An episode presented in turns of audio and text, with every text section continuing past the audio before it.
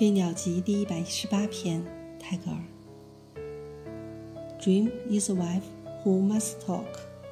sleep is a husband who silently suffers